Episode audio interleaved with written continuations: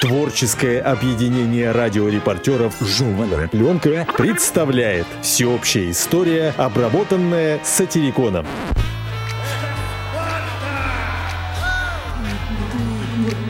Древняя история. Македония. Македония. В Македонии жили македонцы. Царь их, Филипп Македонский, был умный и ловкий правитель. В беспрерывных военных предприятиях он потерял глаза, грудь, бок, руки, ноги и горло.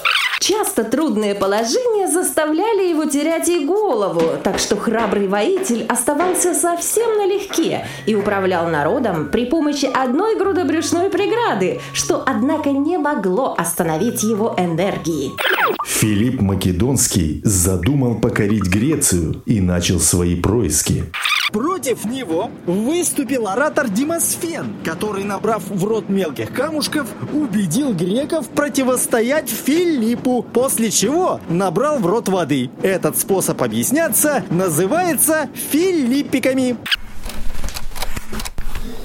А, тут же не включил.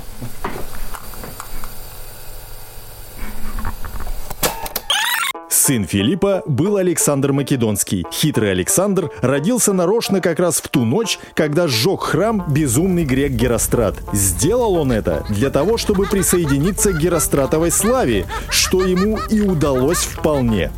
Александр с детства любил роскошь и излишества и завел себе Буцефала. Одержав много побед, Александр впал в сильное самовластие. Однажды друг его Клит, спасший ему когда-то жизнь, упрекнул его в неблагодарности. Чтобы доказать противное, Александр немедленно, собственноручно убил несправедливца. Вскоре после этого он убил еще кое-кого из своих друзей, боясь упреков в неблагодарности. Та же участь постигла полководца Пармениона, сына его Филона, философа Калисфена и многих других. Эта невоздержанность в убиении друзей подорвала здоровье великого завоевателя. Он впал в неумеренность и умер значительно раньше своей смерти.